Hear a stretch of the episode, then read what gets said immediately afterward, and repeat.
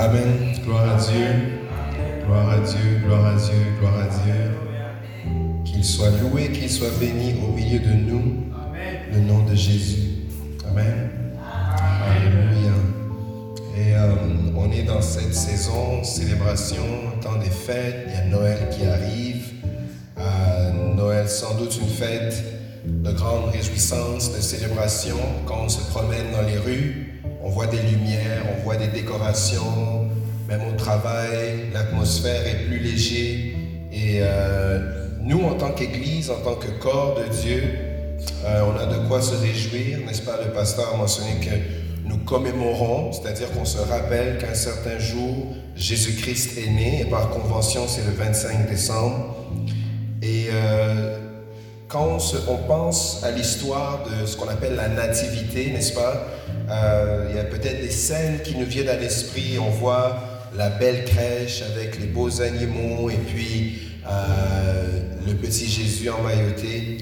Mais le Seigneur m'a amené à, considérer que le chemin qui a conduit jusqu'à la naissance de Jésus n'en a pas été un facile. Dieu, dans sa présence, a permis que plusieurs événements puissent se dérouler et puissent avoir lieu qui ont mené à la naissance de Jésus. Et ce dimanche, euh, on va parler particulièrement du trajet de Joseph et de Marie de Nazareth jusqu'à Bethléem. Amen. C'est le titre du message pour euh, nous ce dimanche, de Nazareth à Bethléem. Gloire au Seigneur.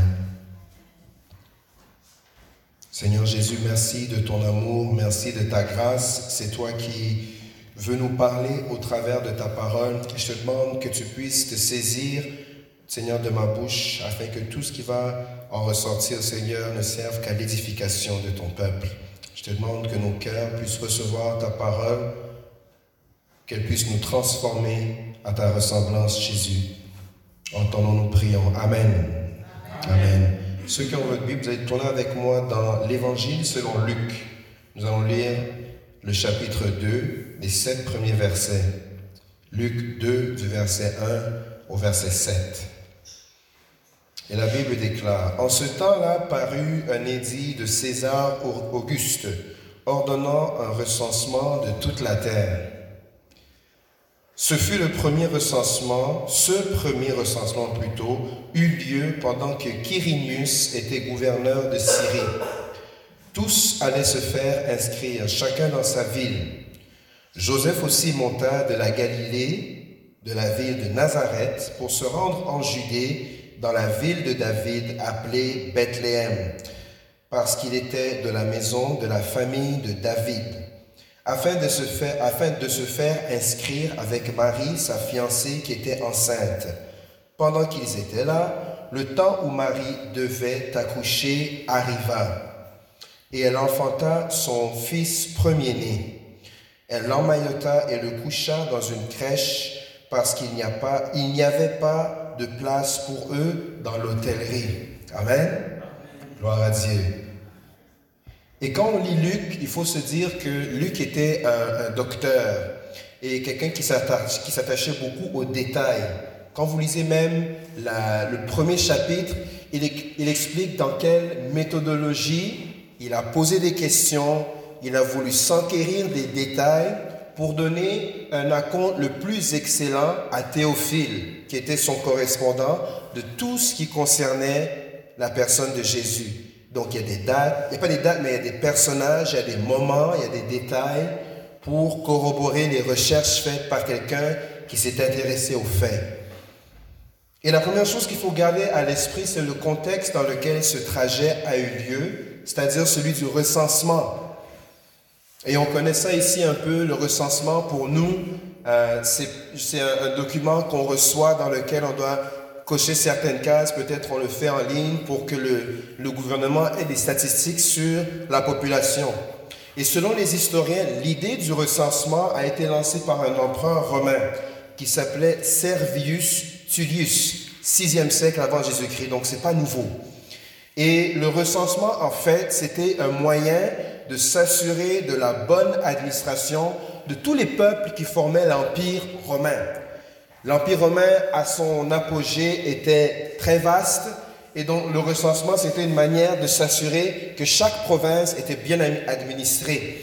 C'était aussi une façon de s'assurer que chaque, chacune des provinces payait un impôt euh, qui était à la mesure de la province. N'est-ce pas? Donc, que tous les habitants de chaque province donnaient l'impôt qui devait retourner à Rome. Et donc, chaque citoyen, le, recensement permettait aussi de classer les citoyens selon un certain rang. Et ce qui était utilisé pour déterminer le rang des individus, c'était euh, le, patrimoine foncier. Donc, ceux qui avaient des terres. Plus tu avais des terres, plus tu avais tes grandes terres, plus tu étais euh, considéré dans, la, dans le, statut social de la société romaine. Et donc c'est une activité de très haute importance. Et c'était aussi une façon pour l'Empire, donc la cité, de rappeler à toutes les provinces qu'elles étaient sous la domination romaine. N'est-ce pas? Et il y a une expression en anglais qu'on dit flexing muscles. Donc c'était une façon pour Rome de démontrer qu'elle avait son emprise sur tout l'empire et sur toutes les provinces. Le recensement aussi, c'était une, activité, si vous voulez, administrative, une activité pour, euh, euh, pour gérer les provinces, mais il y avait aussi un côté spirituel à ça. Parce que euh, l'Empire romain, Rome était un empire polythéiste. Donc il y avait le Dieu de ceci, le Dieu de cela. Et avant que le recensement se fasse, il y avait ce qu'on appelle une activité, la prise des auspices. Et ça, c'est une forme de divination. C'est-à-dire, on va regarder les nuages, la météo, on va regarder comment le vol de l'aigle va se donner et on va s'assurer si les éléments sont favorables à ce que se fasse le recensement. Donc c'est une activité à la fois politique, une activité administrative, mais qui était toujours débutée par la prise des auspices, qui était une forme de divination. Donc il y avait un côté aussi spirituel à toute cette, cette entreprise. Et donc on peut s'imaginer que ce n'était pas nécessairement avec gaieté de cœur que Joseph et Marie quittent Nazareth pour aller vers Bethléem. Parce que le contexte, c'est encore un rappel que Rome a une emprise sur le peuple d'Israël. On sait aussi que ce n'était pas une activité euh, facultative. C'était pas si tu veux, tu peux, si tu veux pas, reste chez toi. Parce que quand on lit au verset 3, ça dit tous allaient se faire inscrire. N'est-ce pas? Tous allaient se faire inscrire. Un autre élément ou d'autres éléments pour contextualiser le voyage, le trajet de Nazareth à Jérusalem, c'est la distance. La distance entre les deux villes est d'à peu près 144 kilomètres. La Nazareth qui se trouve dans le nord en Galilée et Bethléem qui se trouve dans la Judée au sud. Il faut traverser tout ce chemin, 144 kilomètres. Les estimations de, la marche moyenne des gens qui vivaient à cette époque, c'est que s'il fallait marcher, de faire un long trajet, c'était à peu près 30 euh, à 32 kilomètres qu'on pouvait marcher chaque jour et, s'avancer. Et si vous faites le calcul, c'est à peu près 5 jours de marche. N'est-ce pas? 30 kilomètres par jour pour couvrir le 144, vous allez à peu près avoir 5 jours de marche. Mais rappelez-vous que Marie était enceinte, n'est-ce pas? Et donc, Marie était enceinte, et pour celles qui ont été enceintes, vous savez que s'il faut marcher pendant longtemps, c'est peut-être pas aussi vite, ni avec la même, même force et vigueur quand on a un enfant. Et que si on prend en considération une femme enceinte et tout ce qui peut venir avec la grossesse, c'est sûrement moins vite. Ça être 15, 16 kilomètres que tu peux marcher par jour, de manière réaliste. Et ça, ça fait une marche d'à peu près 9 jours, 9-10 jours. Et on sait que Marie était très, très, très, très, très proche d'accoucher parce que dès qu'ils sont arrivés, le temps où est-ce qu'elle devait accoucher, arriva. Donc elle n'était pas au sixième mois ou au début, premier trimestre, elle était vraiment vers la fin de la grossesse. Et avec son mari Joseph, à peu près 9 à 10 jours de marche de Nazareth à Jérusalem. Mais c'est pas tout. Parce que le chemin de Nazareth à Jérusalem, c'est pas pavé avec de l'asphalte sur un terrain nivelé. Non, c'est un terrain rocailleux. C'est un terrain où est-ce que la température aussi est changeante. Et vraisemblablement, on s'approche de l'hiver, donc il fait froid. Et donc, il faut porter des vêtements chauds. C'est un trajet qui est long et donc on ne peut pas se charger nécessairement d'une grosse cargaison de nourriture. Alors l'alimentation aussi change. C'est un trajet aussi qui est parsemé par euh, des dangers, notamment les bêtes sauvages. il se trouve que l'un des dangers les plus terrifiants à l'époque, c'était euh, la vallée fortement boisée du Jourdain. Donc autour du Jourdain, il y avait une vallée, il y avait des bois, et dans ces bois se trouvaient des bêtes sauvages. Il faut traverser tout ça. Et non seulement il faut penser aux bêtes sauvages, mais il faut penser aussi aux bandits, aux voleurs, les, les voyous qui peuvent attendre sur le chemin, qui, vont, qui savent que souvent il y a des gens qui traversent et qui vont essayer de vous voler. Et pour ça, les gens voyageaient en caravane, des longues files, pour s'assurer une certaine sécurité. Et il faut aussi penser que c'est un chemin qui monte et un chemin qui descend. Il y a des vallées il y a des montagnes, parce que Bethléem se trouve sur une colline. Donc ça monte, ça descend, ça monte, ça descend, ça monte, ça descend. Le recensement, comme j'ai dit, c'était un moyen pour Rome d'imposer, de marquer son, emprise sur tout l'Empire. Et dans ce contexte, Rome représente l'ennemi, n'est-ce pas? Et son emprise sur toute la terre. Et c'est pas pour rien que le verset dit, n'est-ce pas, que César ordonna, euh, verset 1, César Auguste ordonnant un recensement de toute la terre. Non pas que Rome couvrait toute la terre, mais c'était un empire qui à l'époque était considéré qui couvrait toute la terre. Et à l'instar de Rome, qui dominait sur toute la terre, qui avait son emprise et qui, qui marquait son emprise sur toute la terre, l'ennemi aussi, quand Jésus s'apprête à venir sur la terre, a aussi son emprise sur toute la terre. C'est dans ce contexte que Jésus vient dans ce monde. Jésus est né dans un monde opprimé et oppressé par l'ennemi. Et il faut, faire, il faut voir cette image, qu'autant Rome oppressait toute la terre, l'ennemi de nos âmes, Satan le diable, oppressait, opprimait toute la terre. Et la tenue d'un recensement lors de la naissance du Messie, c'est pour qu'on puisse... Euh, la tenue d'un recensement lors de la naissance du Messie est une manière pour Dieu de nous rappeler que même lorsque toutes les circonstances autour de nous semblent indiquer qu'il n'est pas au contrôle, il demeure au contrôle. Amen? Le chemin en était un difficile, complexe. Les situations autour de ce chemin, il y avait toutes sortes de dangers et tous les ingrédients étaient réunis pour qu'il y ait un désastre ou même qu'avec l'activité aussi, elle aurait pu peut-être donner naissance en chemin. Mais Dieu, dans sa préscience, avait fait en sorte que tout, all these moving targets ont amené à ce que le Messie puisse être né à, à Bethléem. Dieu est en contrôle, même dans ce monde dominé par l'ennemi. Alléluia. Parlons de Nazareth. Dans le verset 4, nous lisons, Joseph aussi monta de la Galilée, faut le voir dans la.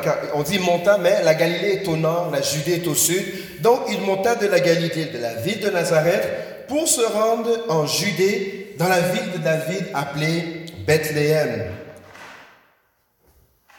On doit comprendre que Joseph et Marie venaient de Nazareth. Joseph et Marie venaient de Nazareth. Quand on lit dans Luc, le chapitre 1, le verset 26, nous lisons au sixième mois, l'ange Gabriel fut envoyé par Dieu dans une ville de Galilée appelée Nazareth, auprès d'une vierge fiancée à un homme de la maison de David nommé Joseph. Le nom de la vierge était Marie. Donc on voit ici que à l'époque où est-ce que l'ange Gabriel vient la visiter, elle est à Nazareth.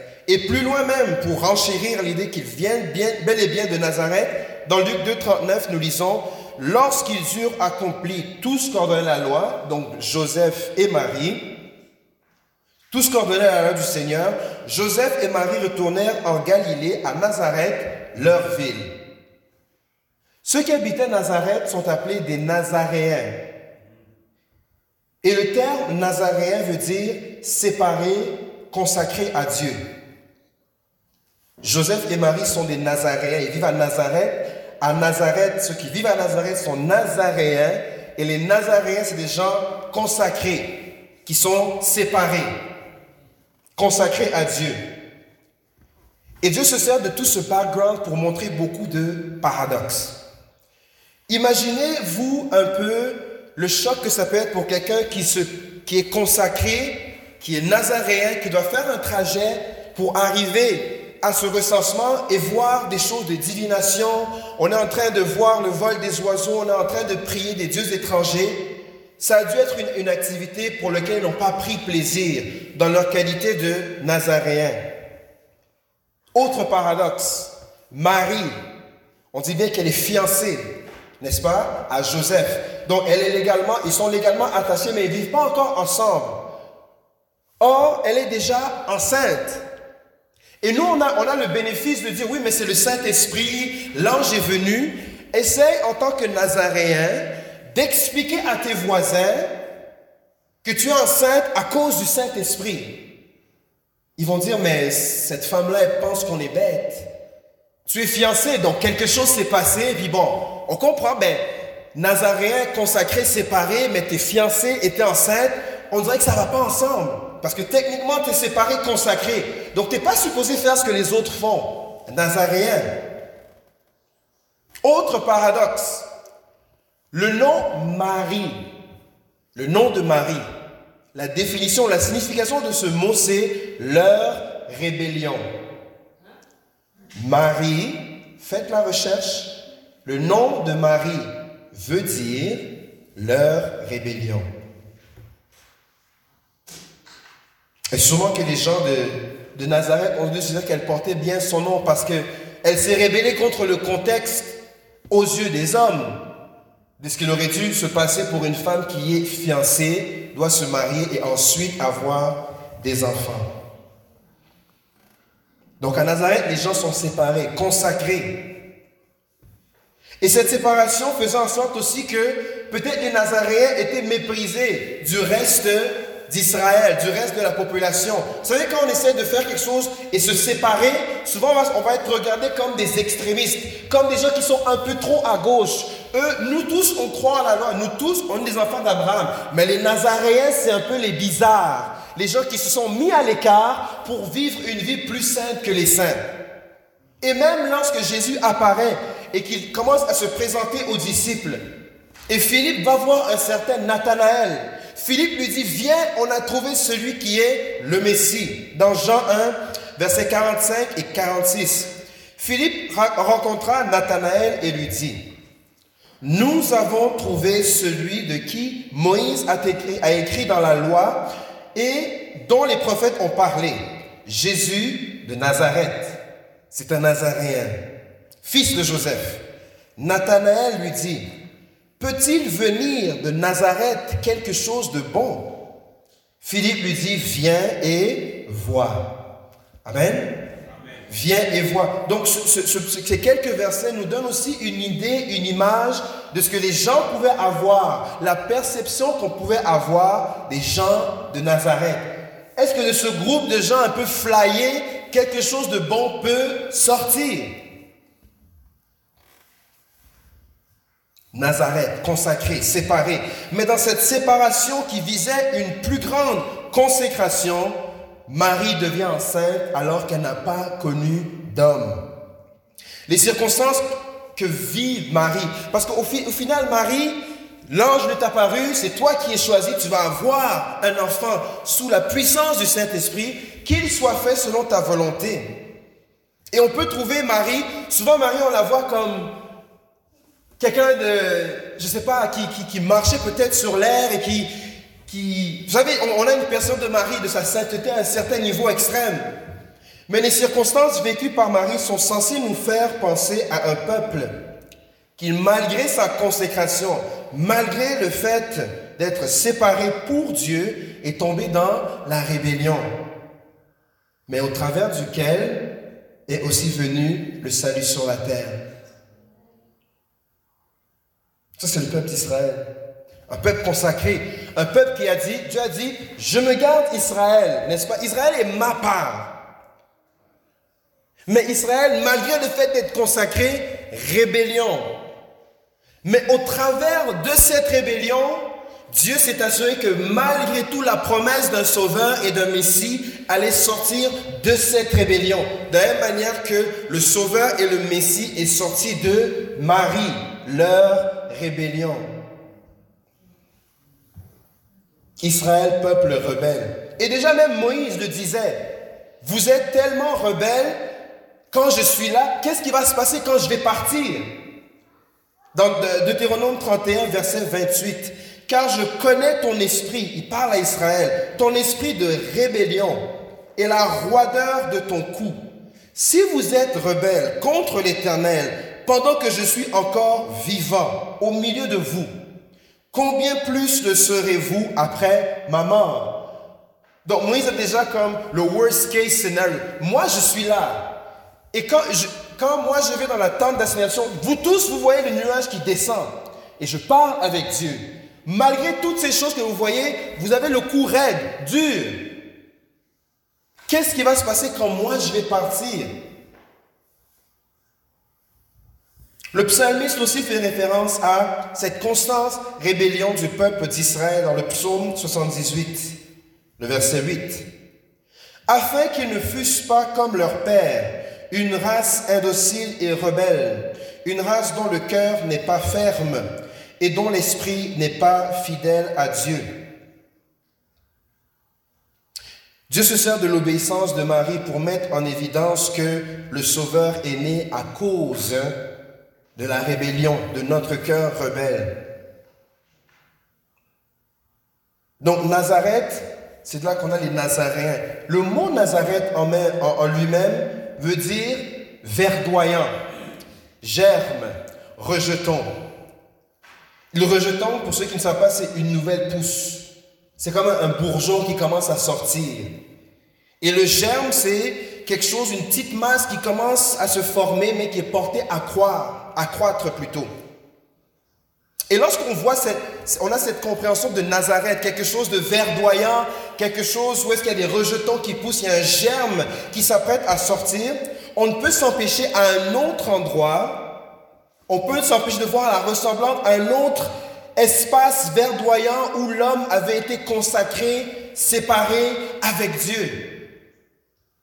N'est-ce pas le jardin d'Éden? Exactement. Il faut, il faut voir, et Dieu, à travers la Bible, il fait ces petits copier-coller pour que nous, on puisse voir ces choses. Éden était un jardin. Qu'est-ce que nous dit la Bible? Genèse 2, Verset 5 à 8. Lorsque l'Éternel fit une terre et des cieux, aucun arbuste des champs n'était encore sur la terre et aucune herbe des champs ne germait encore, car l'Éternel n'avait pas fait pleuvoir sur la terre et il n'y avait point d'homme pour cultiver le sol. Mais une vapeur s'éleva de la terre et arrosa toute la surface du sol. L'Éternel forma l'homme de la poussière de la terre. Il souffla dans ses narines un souffle de vie et l'homme devint une âme, un être vivant. Puis l'Éternel planta un jardin en Éden du côté de l'Orient et il mit et il y mit l'homme qu'il avait formé. Et donc, il y a une certaine similitude que on doit voir entre Éden et Nazareth. Et s'il y a une similitude entre l'espace, l'endroit, il y a peut-être aussi une similitude entre les personnages. Marie, de par son nom, doit nous faire penser à Adam et Ève. À Éden, comme à Nazareth, il y avait des gens consacrés. Quand Dieu a créé l'homme, Dieu l'a créé à son image, à sa ressemblance, pour lui. À Nazareth, il y avait des gens qui voulaient encore être avec Dieu, pour Dieu, consacrés à lui. À Éden, il y a eu une rébellion, où est-ce qu'à cause de l'ennemi, il y a eu désobéissance.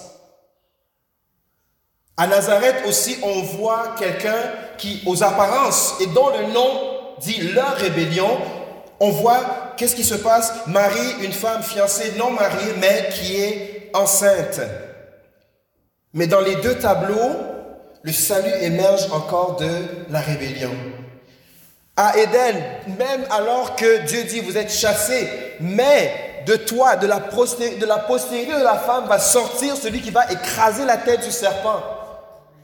Et à Nazareth encore, il y a la promesse que le salut va venir de Marie, selon ce que lui a dit l'ange Gabriel. Et Dieu se sert de Marie pour dépeindre la condition humaine.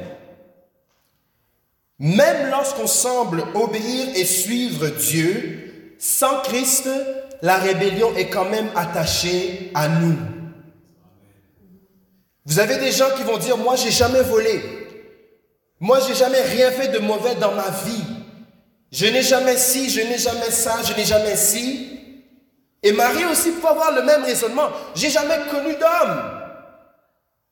Mais par mon nom, mon nom est témoin de la, rébellion qui est commune à toute l'espèce humaine. C'est-à-dire, sans Jésus, nous sommes encore des fils de la rébellion, selon ce que dit la Bible. Et Dieu se sert de Marie, une personne que, mais c'est pas sa faute. C'est Dieu qui l'a choisi pour porter en elle le Sauveur.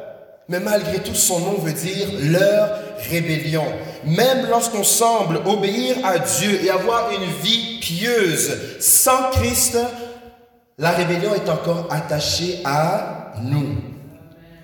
Et ce concept on le trouve très clairement détaillé dans Colossiens chapitre 3, versets 5 à 7. La Bible déclare, Faites donc mourir les membres qui sont sur la terre, l'impudicité, l'impureté, les passions, les mauvais désirs et la cupidité qui est une idolâtrie. C'est à cause de ces choses que la colère de Dieu vient sur les fils de la rébellion, parmi lesquels vous marchiez autrefois lorsque vous viviez dans ces péchés. Amen. Et Dieu témoigne de son amour bien-aimé en envoyant son messager le plus officiel, son Fils, Jésus-Christ, le plus officiel et le plus important, vers un peuple rebelle, sachant d'avance qu'une grande majorité de ce peuple, même ceux consacrés, allaient le rejeter. Dieu témoigne de son amour en envoyant son messager le plus officiel, le plus important vers un peuple. On peut même dire vers un monde rebelle, n'est-ce pas? Parce que Rome, l'ennemi, avait une emprise sur toute la terre. Et c'est vers ce monde, c'est vers ce peuple que Dieu le Père envoie son messager, son représentant le plus important, le plus officiel, sachant que ce peuple était rebelle et ce peuple allait le rejeter. Ça, c'est la grâce de Dieu. Ça, c'est l'amour de Dieu. On a parlé de Nazareth. Intéressons-nous maintenant à Bethléem, ville de David. Amen. On l'a lu euh, plutôt, euh, cette mention à la ville de David. Et même dans Luc 2, 11, lorsque les anges font l'annonce au, euh, au berger, on dit, c'est aujourd'hui dans la ville de David qu'il vous, il vous est né un sauveur, qui est le Christ, le Seigneur. Et ce titre explique aussi comment est-ce que Bethléem est devenu, entre autres, une ville avec un titre comme ville de David, parce que c'est de là que venait le roi David, plus grand roi en Israël. Donc, une ville qui a un surnom comme ça, c'est ça qui a fait en sorte qu'elle a eu une certaine notoriété. Bethléem veut aussi dire la maison du pain. Amen? Le pain. Et ceux qui étaient là quand on a parlé d'investir, on a parlé aussi du pain, n'est-ce pas? Jetez votre pain.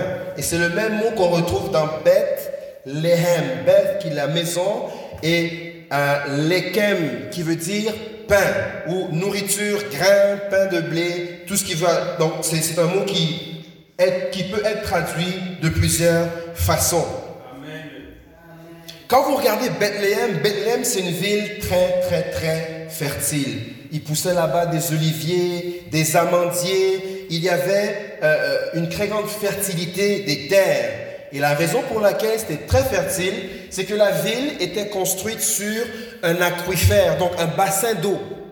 Et ce bassin était très, même déjà à l'époque de Salomon, quand on parle des piscines de Salomon, c'était le bassin d'eau qui se trouvait en dessous de Bethléem et qui ensuite Tellement l'eau était, l'eau était fraîche que pour Jérusalem, qui le système d'eau avait été contaminé par euh, tout le sang de, du, sacrifice qui se faisait dans le temple, donc Bethléem était la source d'approvisionnement d'eau pour Jérusalem. Donc Bethléem est connu pour sa fertilité, c'est bâti sur un aquifère, mais c'est aussi une ville militaire. Donc Bethléem est construite au-dessus de l'aquifère pour être une installation militaire de plusieurs villes qui étaient autour. Donc Bethléem, c'est une ville forteresse, une ville de défense. Et il y avait tellement de pèlerins qui allaient, comme je disais, à Jérusalem, que l'eau avait fini par être contaminée et Bethléem est devenue la source d'eau de Jérusalem. La destination finale de Nazareth à Bethléem, c'est la maison du pain et la source d'eau. Et vous savez qui s'est décrit comme étant le pain et qui s'est décrit aussi comme étant l'eau de vie? Et Dieu fait un petit clin d'œil encore pour qu'on puisse voir ces choses qui se manifestent par la suite. Jean 4, verset 14 dit, c'est Jésus qui parle. Et c'est dans les champs, si je ne m'abuse, avec la femme samaritaine au puits.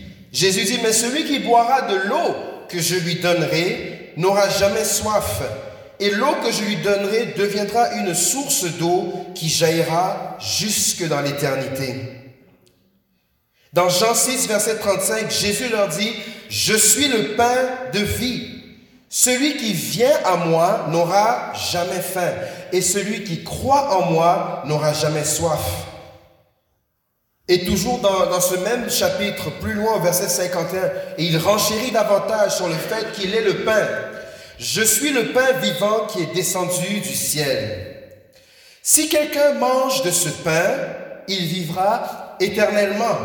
Et le pain que je donnerai, c'est ma chair, car je donnerai pour, car je donnerai la vie du monde. Amen. Il est l'eau et celui qui boit de cette eau n'aura jamais soif. Il est le pain, et c'est le pain qui donne la vie. Dans Jean, Jésus se présente comme la source de la vie éternelle au travers de l'eau qui donne à boire et du pain qui donne à manger. Et c'est aussi une drôle de coïncidence, mais on sait qu'il n'y a pas de coïncidence avec Dieu, qui a déclaré être, donc Jésus déclarant être le pain venu du ciel et une source d'eau qui étanche la soif dans une ville qui est réputée pour être la maison du pain et une source d'eau fraîche, Bethléem. Encore une fois, Dieu est au contrôle de toutes choses. Et vous savez, quand, quand on dit Dieu est au contrôle, tout à l'heure on a prié pour les gens qui étaient malades. On a prié pour les gens qui étaient malades. La maladie, bien qu'elle affecte le corps, ne peut pas remplacer ou ne, change pas la manière dont le corps existe. Un corps malade reste un corps, il est juste malade. N'est-ce pas? Et c'est la même chose qui se passe avec le monde. Le monde est sous le contrôle. Le monde est malade. Mais le monde reste encore quelque chose qui fonctionne par la loi de Dieu. N'est-ce pas? La manière dont tout l'univers fonctionne, est encore sous le contrôle de Dieu. Mais il y a une maladie qui se trouve dans ce corps, le péché. Et cette image est importante à comprendre parce que les gens vont se dire, mais si Dieu est en contrôle, pourquoi ceci, pourquoi cela? Le corps reste le corps malgré la maladie. La maladie peut affecter le corps, mais le corps reste le corps. Dieu demeure au contrôle, Dieu demeure Dieu, il est toujours sur son trône. Mais il y a une maladie qui est entrée dans le monde, le péché, et qui a amené la mort. Mais un jour, la Bible dit qu'il y aura une chirurgie excellente qui va extirper cette maladie, où est-ce que Dieu va créer de nouveaux cieux et une nouvelle terre. Et nous aussi, on aura un corps contre lequel la mort et la maladie n'auront plus leur aiguillon. Amen? Donc quand, on pense à la souveraineté de Dieu, il faut la comprendre comme ça. La maladie peut affecter le corps, mais la maladie ne change pas que le corps demeure le corps. Amen? Gloire au Seigneur. Je suis le pain venu, descendu du ciel, a dit Jésus dans Jean 6, 51. Et encore une fois, je suis le pain qui est descendu du ciel. Oui, il vient de Dieu. Et Dieu se trouve dans les cieux. Mais ça nous fait penser aussi à un autre pain qui est aussi descendu du ciel. La manne, merci beaucoup. Vous connaissez votre Bible, hein, c'est bon. La manne, le pain descendu du ciel. Quelle a été la réaction d'Israël? Par rapport à ce pain descendu du ciel, la manne, dans le désert Et pour ça, on va se tourner dans Exode 6, verset 51. 15 euh, plutôt. Euh, pardon. Exode 16, verset 15. Exode 16, verset 15. Les enfants d'Israël regardèrent et ils se dirent l'un à l'autre, qu'est-ce que cela? Et en, hébreu, c'est de cette expression que vient le mot man. Qu'est-ce que cela? Car ils ne savaient pas ce que c'était. Moïse leur dit, c'est le pain que l'Éternel vous donne pour nourriture. Qu'est-ce que cela? Et Moïse leur dit, c'est le pain que l'Éternel vous donne pour nourriture. Dans le désert, le peuple s'est étonné de ce pain que l'Éternel leur donnait pour nourriture.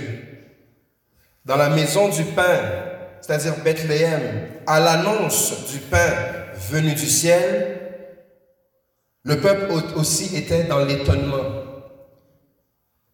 Dans le désert, on a dit, c'est quoi ça cette chose qu'on va ramasser par terre, qu'on ne connaît pas? Moïse a dit, c'est le pain que Dieu vous envoie du ciel. Ça, dans le désert. Dans la maison du pain, Bethléem, lorsque le pain venu du ciel, Jésus, c'est comme ça qu'il se définit, est né, c'est la même réaction, mais qu'est-ce qui se passe?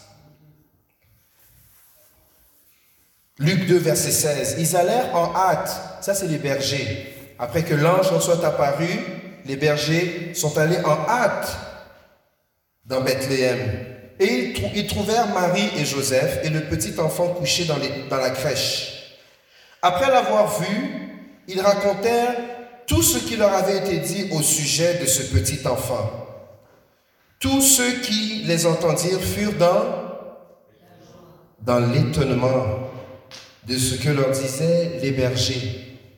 Les bergers sont en train de leur annoncer une bonne nouvelle. Quelque chose de bon s'est passé. Dans la ville de David, le Sauveur est né. C'est lui qui va, qui va, qui va guérir le peuple. C'est lui qui va, c'est lui qui va. Il y a toute une bénédiction. C'est une bonne nouvelle. Allez la raconter. Les anges chantent gloire à Dieu au plus haut des cieux. Et quand les bergers ont voulu communiquer cette joie, les gens étaient dans l'étonnement. De quoi vous parlez là?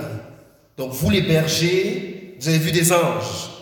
Ok. Et les anges, il y a quelqu'un qui est né, un roi à Bethléem. Ok. De quoi est-ce qu'on parle? Il y a une réaction d'étonnement. Et même dans le désert, après 40 ans de manne, 6 jours sur 7, ils ont fini par développer un dégoût par rapport au pain venu du ciel jusqu'à désirer plutôt les viandes et les concombres et les oignons et tout ce qui se trouvait gratuitement apparemment en Égypte. Il y a eu une réaction d'étonnement. Les gens ne savaient pas qu'est-ce qui était en train de se passer. Pourquoi autant d'étonnement? Pourquoi une telle surprise? Vous savez, quand on s'attend à ce que Dieu parle de manière X, et que Dieu parle de manière Y, il y a comme une dissonance qui se passe. Non, non, moi je m'attendais à ce que Dieu parle de cette manière. Mais Dieu parle d'une autre manière. C'est difficile à accepter, c'est difficile à comprendre. Et c'est pour ça Job, dans Job 33, 14 dit, Dieu parle cependant d'une manière, tantôt d'une autre, mais on y prend point garde. Dieu parle, Dieu parle, Dieu parle, d'une manière comme une autre mais on n'y prend point garde. Regardez tous les prophètes dont Dieu s'est servi pour parler à Israël, d'une manière ou d'une autre. Dieu a parlé, Dieu a parlé, Dieu a parlé, Dieu a parlé. Tantôt prophète X, tantôt prophète Y, Mais ce n'était pas des choses que Israël voulait entendre. Alors, ils n'y ont pas pris garde. Est-ce qu'on avait parlé de Bethléem? Ou est-ce que Dieu avait parlé de, de Bethléem en parlant du Messie? Et la réponse, c'est bien sûr. Et d'une manière dans laquelle Dieu a parlé, c'est à travers le prophète Michée. Dans Michée 5, versets 2 à 4. Et toi, euh, Michée 5, versets 2 à 4. Et toi, Bethléem, Ephrata.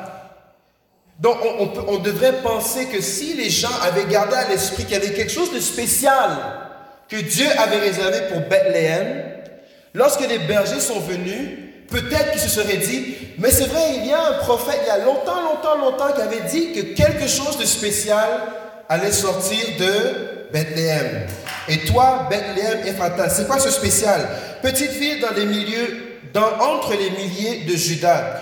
De toi sortira pour moi. Donc c'est Dieu qui parle. De toi, Bethléem sortira pour moi celui qui dominera sur Israël et dont l'origine remonte aux temps anciens au jour de l'éternité. C'est pourquoi il les livrera jusqu'au temps où enfantera celle qui doit enfanter. Et le reste de ses frères reviendra auprès des enfants d'Israël. Il se présentera et il gouvernera avec la force de l'Éternel. Repentez-vous car le royaume des cieux s'est approché de vous. C'est comme ça que Jésus a gouverné dans son premier ministère. Il a dit, il s'est présenté comme l'autorité représentant le royaume des cieux. Il est venu donner un avant-goût de c'est quoi lorsque le royaume des cieux s'implante sur la terre. Les aveugles voient, les boiteux marchent, les paralytiques sont guéris et les démoniaques sont délivrés. Parce qu'il n'y a plus l'emprise de l'ennemi sur la terre lorsque le royaume des cieux descend et s'implante reviendra auprès des enfants d'Israël. Il se présentera et il gouvernera avec la force de l'Éternel, avec la majesté du nom de l'Éternel, son Dieu. Et ils auront une demeure assurée, car il sera glorifié jusqu'aux extrémités de la terre. Amen. Et glorifié jusqu'aux extrémités de la terre. La Bible ne parle-t-elle pas de certains mages venus de très, très, très, très loin pour adorer un enfant qui venait de naître et lui apporter l'or, l'encens et la myrrhe. Cette parole aussi est confirmée. Il a été glorifié jusqu'aux extrémités de la terre. Amen. Si vous faites la recherche euh, entre la, fin ou, les, derniers, les dernières paroles ou actes, actions de l'Ancien Testament et le livre, l'Évangile selon Matthieu, c'est ce qu'on appelle la période intertestamentaire. Ceux qui prennent des notes. La période intertestamentaire, donc entre l'Ancien et le Nouveau. Et selon les calculs des théologiens, c'est à peu près 430 années qu'on appelle le silence de Dieu. Parce qu'encore, Dieu a parlé, Dieu a parlé, Dieu a parlé, Dieu a parlé, Dieu a parlé, Dieu a promis. Et après, Dieu est resté silencieux pendant 430 années. Et comme je dis, ce, ce, silence survient après que Dieu ait beaucoup parlé. Et dans certaines situations, si tu veux capter l'attention de ton interlocuteur, des fois, il faut se taire. Avez-vous déjà été dans un appel téléphonique où est-ce que vous essayez de parler avec quelqu'un, vous avez un débat sur quelque chose, la personne ne fait que vous couper, que vous coupez, à un moment donné, tu restes silencieux. Et là, c'est Allô? Euh, Est-ce que tu es encore là? Oui, oui, j'attends juste mon tour. Où est-ce que je peux parler? Et quelquefois, garder le silence, ça permet que les oreilles se penchent un peu plus pour. Et en tant que parent, on l'a déjà fait, je l'imagine. Quand des fois tu restes, des fois même ne rien dire, ne rien dire, ça met encore plus d'emphase. Oh là là là, papa est fâché. Parce qu'il regarde, il dit rien. Là, tu te dis, ok, je préfère même que tu cries sur moi. Parce que moi, tu le verbalises, c'est fini. Là, j'étais fâché. Mais là, tu me regardes. Et là, tu es en train de fondre, tu dis, aïe, aïe, aïe, ça c'est grave. Et Dieu a fait ça avec Israël. il a parlé. They weren't listening. Dieu est resté silencieux. Mais le silence de Dieu ne veut pas dire qu'il était inactif. Parce que si vous regardez, et ce serait pour un autre épisode, tout ce qui s'est passé dans les 430 années, Dieu est resté encore au contrôle. Mais ça, c'est pour une autre, une autre prédication si, si Dieu veut. 430 années. Encore là, il y a un clin d'œil. Parce que si vous faites la recherche entre le temps où Dieu promet, dit à Abraham de sortir de Charan et qu'il, toute la promesse qui accompagne l'alliance entre Dieu et Abraham, et le moment où Moïse se tient devant Pharaon, dans Exode 7, et il dit, libère mon peuple, vous l'avez deviné, c'est 430 années qui se sont écoulées. Et faites le calcul. Dieu fait la promesse pour Abraham, qui n'est pas encore Abraham, dans Genèse 12. Et Moïse se tient devant Pharaon dans Exode 7. Et si vous faites le calcul des années, ça monte à 430 années. Et dans Galates 3.16, ce chiffre aussi est confirmé. Ceux qui prennent des notes, Galates 3.16 parle de 430 années entre la promesse faite à Abraham et Moïse qui se tient devant Pharaon et dit, laisse aller mon peuple. Avant la venue du Messie, Israël était dans une période de silence. On ne sait pas à quoi s'attendre. Dieu, est-ce que tu es encore là? Dieu, est-ce que tu nous écoutes? Et pour montrer cette période de confusion, la Bible se sert souvent du contraste entre le jour et la nuit, n'est-ce pas? Et c'est encore une drôle de coïncidence que Jésus-Christ soit né la nuit. Et on le sait parce que les anges sont apparus au berger la nuit et sont allés voir l'enfant. On dit bien les veilles de la nuit, n'est-ce pas? Comme pour souligner l'état de confusion dans lequel se trouvait le peuple d'Israël. Et pour souligner que c'est dans la nuit que la lumière est venue dans les ténèbres. La lumière des hommes, dans Jean 1, Jésus-Christ. Dans les deux cas, après 430 années, Dieu manifeste sa puissance pour libérer son peuple de l'emprise de l'ennemi. Quand Moïse se présente devant Pharaon, Israël est dans l'esclavage depuis plus de 400 ans. Et peut-être même que la notion qu'un Dieu avait promis à notre ancêtre Abraham quelque chose de grandiose, avec le temps, s'était effrité. 430 années, c'est beaucoup de temps, bien aimé. Et dans cette période de nuit dans laquelle se trouvait Israël en Égypte, Dieu envoie Moïse, le libérateur. Et 430 années entre la période intertestamentaire, dans cette nuit dans laquelle se trouve Israël, Dieu envoie le Messie. Un pour libérer de l'emprise de Pharaon, l'autre pour libérer de l'emprise de Rome, c'est-à-dire l'ennemi qui domine sur toute la terre. Et l'arme de l'ennemi dont Jésus-Christ est venu dépouiller, est venu sanctifier, est venu enlever, c'est le péché. Matthieu 1, verset 20 nous dit, comme il y pensait, donc ça c'est Joseph est en train de penser à tout ce qui est en train de se passer, et puis sa femme qui est enceinte sous l'effusion du Saint-Esprit, et lui il voulait la laisser parce qu'il était un homme bien, il voulait pas la diffamer. Comme il est en train de penser à tout ça, Voici un ange du Seigneur lui apparut en songe et dit, Joseph, fils de David, ne crains pas de prendre avec toi Marie, ta femme, car l'enfant qu'elle a conçu vient du Saint-Esprit. Elle enfantera un fils et tu lui donneras le nom de Jésus. C'est lui qui sauvera son peuple de ses péchés. Le premier ministère de Jésus, ce n'était pas de faire des miracles. La première, le but pour lequel le Seigneur est venu sur terre, c'est pas pour donner un spectacle de miracles. Si tout ce que Jésus était venu faire, c'était de vivre pour être l'agneau de Dieu sacrifié à la croix, il aurait accompli sa mission. Mais pour notre bénéfice, il nous a fait réaliser que la venue du royaume des cieux avait des bénéfices aussi. La venue du royaume des cieux, c'est non seulement Dieu s'est approché de vous, mais voici ce qui se passe quand Dieu s'approche de vous. Les paralytiques marchent, les aveugles voient, les, lépreux sont guéris, les péchés sont pardonnés.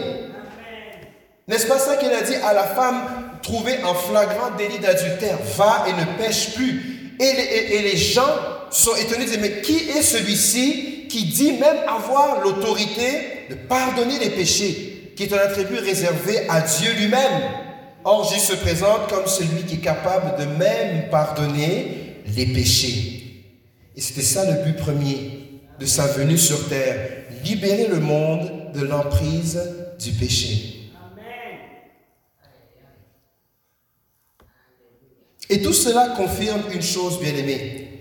Jésus-Christ est venu au moment parfait appointé par Dieu. Jésus-Christ, sa venue au monde, était parfaitement appointée par Dieu. Et la Bible déclare dans Galates 3, verset, euh, Galates 4 plutôt, verset 3, Nous aussi, de la même manière, lorsque nous étions enfants, nous étions sous l'esclavage des rudiments du monde. Mais lorsque les temps ont été accomplis, Lorsque les temps ont été accomplis, lorsqu'il est venu le temps que le Seigneur a dit, OK, voici mon tour d'agir. Lorsqu'après 430 années de silence, il a dit, bon, maintenant c'est le temps que j'apparaisse sur la scène. Lorsque tous les temps ont été accomplis, et lorsque tout ce qui devait se passer aussi dans l'histoire du peuple d'Israël pendant ces 430 années s'est accompli, Dieu a envoyé son Fils. Au temps marqué, au temps favorable, lorsque ça devait se faire, Dieu a envoyé son Fils, né d'une femme, né sous la loi, afin qu'il racheta tous ceux qui étaient sur la loi, afin que nous reçussions l'adoption, afin qu'on puisse faire partie d'une nouvelle famille sous l'adoption acquise au travers de Jésus-Christ. De Nazareth à Jérusalem, le chemin n'a pas été facile. Tout était réuni pour que ça puisse dérailler.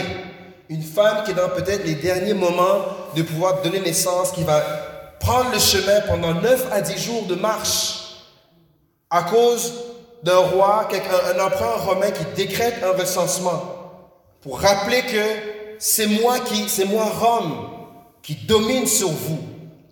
Mais Dieu se sert de toutes ces choses le recensement, le trajet difficile, le fait que ce soit des Nazaréens, des gens consacrés, mais qui ne fait pas d'eux des gens parfaits, mais consacrés. Et à travers de leur rébellion, Marie sort le, le Messie. Le Messie qui est né où? Dans la maison du Père. Dans la maison Bethléem, reconnu pour être la source d'eau. Pour rappeler, pour to foreshadow, pour donner à l'idée que celui qui vient de naître ici, c'est lui le pain. Donc il n'y a pas de surprise que le pain soit né dans la maison du pain. C'est lui aussi l'eau de vie. Il n'y a pas de surprise que celui qui donne l'eau qui peut étancher la soif soit né dans Bethléem, source d'eau pour Jérusalem. Au travers de la naissance, donc l'histoire de la naissance de Jésus, tous les détails sont calculés. Il n'y a rien qui a été laissé au hasard. Et ça, ça ne peut être que l'œuvre et la main de Dieu. Dieu n'est jamais en retard. Dieu n'est jamais trop en avance. Il est toujours à temps. Amen. Et Dieu témoigne de son amour, de ce que même des éléments qui peuvent sembler négatifs, néfastes, tristes, ont tous servi à la manifestation de sa gloire au travers de la naissance du Sauveur Jésus-Christ. Amen. Et il nous rappelle à travers ce périple que même lorsque les situations de nos vies ne semblent pas les plus idéales, exemple la maladie dans le corps, il demeure celui qui a créé ton corps. Même quand notre monde est affecté par le péché et qu'on regarde à gauche, on voit le péché. On regarde à droite, on voit le péché. Dieu demeure quand même au contrôle de tout cet univers qu'il a créé. Et un jour, il reviendra pour mettre les pendules à l'heure. Dieu parle tantôt d'une manière, tantôt d'une autre. Ne soyons pas de ceux qui sont dans l'étonnement. Mais sachons que lorsqu'on va parler de Jésus autour de nous, lorsque pour nous Noël, c'est une fête où est-ce qu'on célèbre la venue du Messie, attendons-nous aussi à ce qu'il y ait de l'étonnement. Mais que ça ne nous empêche pas de témoigner la réalité, la véracité de ce que nous célébrons. Amen. Que Jésus, que Dieu, lorsque les temps ont été accomplis, il a envoyé son Fils. Amen. Alléluia. Que ces paroles nous encouragent à persévérer, à croire en Dieu, à croire en sa préscience, son omniscience, et à savoir qu'il a un plan et qu'il est aussi le plan. Il a un plan, mais il est aussi le plan. Alléluia. Et que toutes ces paroles servent aussi à nourrir notre préparation à tout ce qui va être fait comme célébration autour de la fête de Noël. Amen. Prions ensemble. Alléluia. Merci Seigneur Jésus, car tu es un Dieu merveilleux. Alléluia. Il n'y a personne comme toi. Seigneur, en toutes choses, tu demeures au contrôle. Même lorsque les circonstances, les situations euh, peuvent paraître paradoxales, contradictoires. Even when it doesn't make sense in our heads, Seigneur, tu demeures au contrôle. Tu demeures le Dieu de l'éternité. Tu demeures celui qui a créé. You're the one who sustains everything. En toi, Seigneur, tout est soutenu. Tout ce qui a, été créé est soutenu en toi. Et Seigneur, tu es fidèle à ta parole. Tu es fidèle dans ta parole. Que ta parole, Seigneur, nourrisse tout au long de cette préparation pour la fête de Noël. Qu'elle puisse nourrir nos méditations. Qu'elle puisse nourrir nos moments de prière. Qu'elle puisse nourrir la réjouissance même que nous avons de savoir que lorsque les temps furent accomplis, Dieu a envoyé son Fils. Alléluia. Et nous savons, Seigneur, que tu es venu vers un peuple rebelle, que même lorsqu'en apparence, on peut sembler être une bonne personne, mais que la nature humaine nous rend rebelles à tes yeux. Apprends-nous à témoigner de Jésus-Christ en tant que le Sauveur, Apprends-nous à témoigner de Jésus-Christ en tant que celui qui est venu sauver le monde du péché. Apprends-nous à témoigner de toi. Dans le nom de Jésus-Christ. Et tous ensemble nous disons Amen. Alléluia. Amen. Seigneur est bon. Merci.